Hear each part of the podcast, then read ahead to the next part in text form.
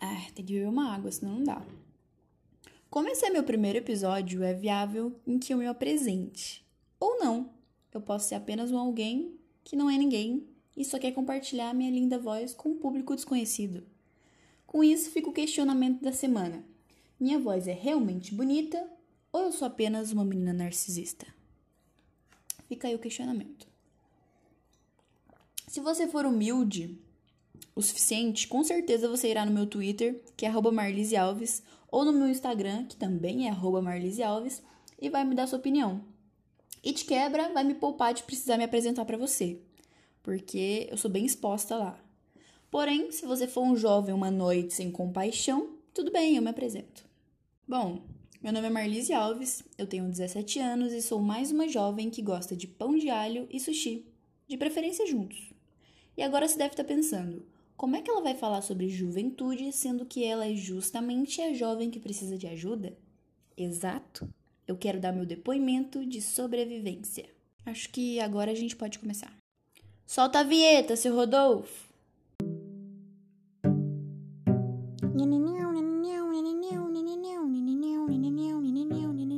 podcast do Somos Tão Jovens.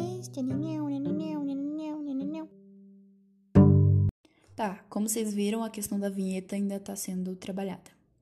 Mas enfim, o episódio tem a ver com jovem e amor. Certamente não tem como falar sobre ser jovem sem falar de amor. E amor intenso. Por que, que vocês acham que em todos os filmes de vampiro os personagens são interpretados por adolescentes? Pode sim ser porque nenhum ator adulto acertou passar essa vergonha? Pode. Mas eu tenho outra teoria. Acompanhe o raciocínio. Depois bebeu uma água. Um vampiro é uma criatura que suga sangue, certo? E tem emoções intensificadas, certo? E um adolescente é o quê? Um maluco que acha que amor e tristeza podem matá-lo. Para mim, isso é semelhança de sobra deixando claro que minhas referências são de fontes seguras. Eu assisti seis temporadas de Diário de Vampiro, então eu tenho total propriedade para falar desse assunto. Voltando à temática. O jovem começa a vida só querendo um amorzinho tranquilo, com gosto de Doritos e coca geladinha. E eu não vou negar, o amor simples é o mais bonito de todos, na minha opinião. O que nem precisa ser conversado, sabe? Os dois envolvidos, ou três, ou mais, estamos em 2020, né? já sabem o que sentem, saca? Normalmente chamamos de o primeiro amor, aquele virgem de traumas, papel em branco, prontinho para ser amassado ou virar um aviãozinho de papel, sabe? Aquele simples mesmo. Eu sou virginiana, não que isso justifique alguma coisa, mas eu gosto de usar como licença para falar com propriedade sobre algo que eu mesma nunca vivi. Porque eu nunca amei. Já me apaixonei, óbvio. Seria sorte se eu nunca tivesse me apaixonado. Sabe quando você estudou toda a teoria e sabe de cor a matéria, mas quando vai fazer os exercícios se enrola toda? Pois é. Eu nunca amei, mas eu sempre soube exatamente como era o amor. Talvez seja por isso que eu nunca me deixei enganar por amores falsos. Porém, nunca acertei a ponto de viver de fato um amor. Porque amor, de fato, é sair do controle, é estar tá vulnerável a ponto do seu ego ficar tão pequeno que te transforma em alguém de fala prolixa, que não consegue desenrolar uma frase sem se emocionar demais e mal consegue medir as expectativas para o que quer. E isso eu não sei lidar. Ainda.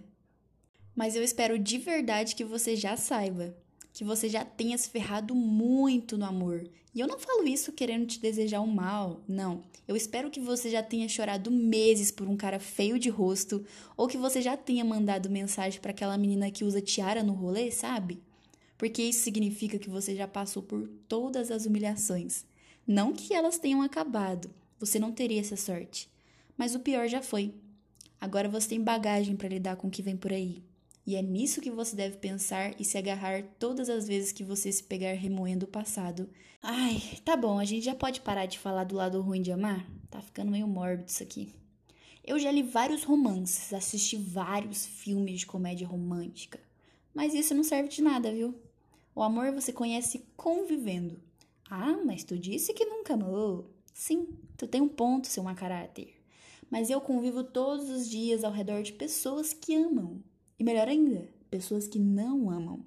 E é aquilo de não saber o que quer ser, mas saber o que não quer ser, sabe? Se apega a isso. Se apega a, observar a pessoa que não ama, a pessoa mal amada e pensar, cara, eu não quero ser essa pessoa.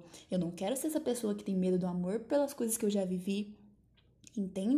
Mas você também não pode ser aquela pessoa muito apaixonada, né? Que olha pra uma pessoa, ela fala, gente, eu não quero ter um relacionamento com você. E você vira, eu estou apaixonada, né? Isso é, isso é se sabotar demais, é, é perda de tempo, né? Você nem sabe o nome da, da mãe do seu parceiro e já quer casar com ele? Como é que é isso? Pausa pra água.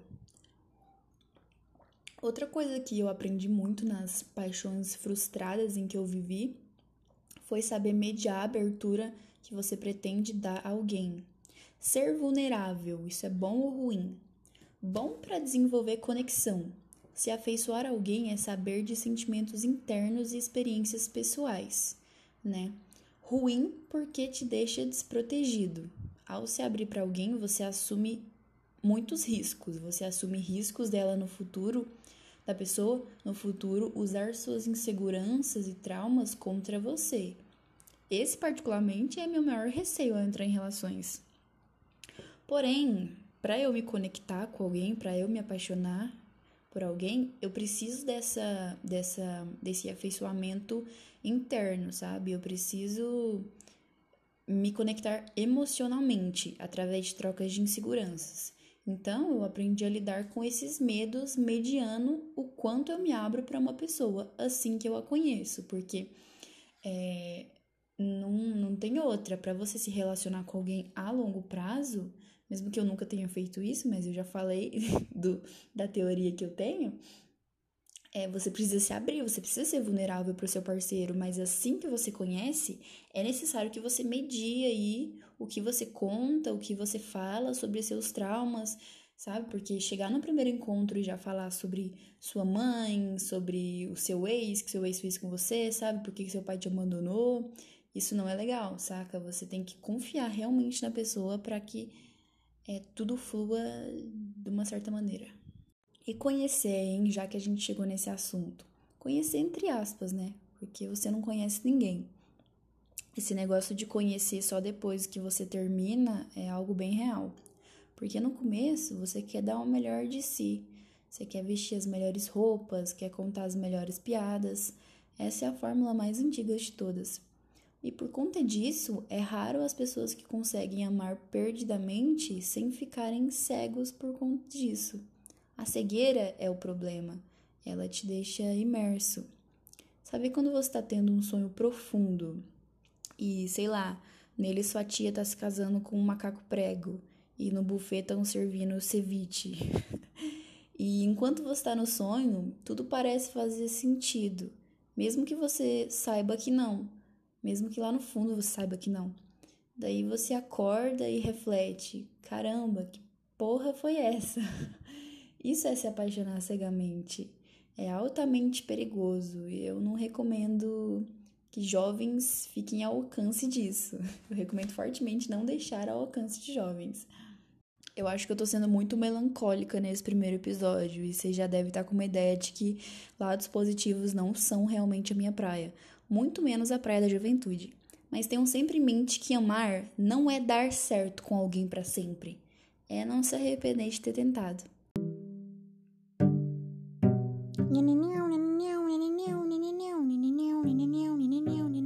Podcast do Somos Tão Jovens. Bom, nossa vinheta aí já entregou que a gente está encerrando por aqui. Eu amei gravar isso e colocar para fora tudo que eu observo sobre o cenário tão caótico que envolve amor na juventude. É, aproveita aí e me sigam nas redes sociais. Meu Twitter é @marlisealves, meu Instagram também é @marlisealves. Eu quero desejar um abraço para todos vocês e eu prometo que eu volto para contar quando eu viver um amor intenso, de verdade, de fato e dizer para vocês que não deixem de viver nenhum amor, ainda que seja intenso, por conta do que vocês já viveram, do, do por conta de, de traumas, de inseguranças, porque a gente é jovem, a gente tem que viver, a gente tem que amar.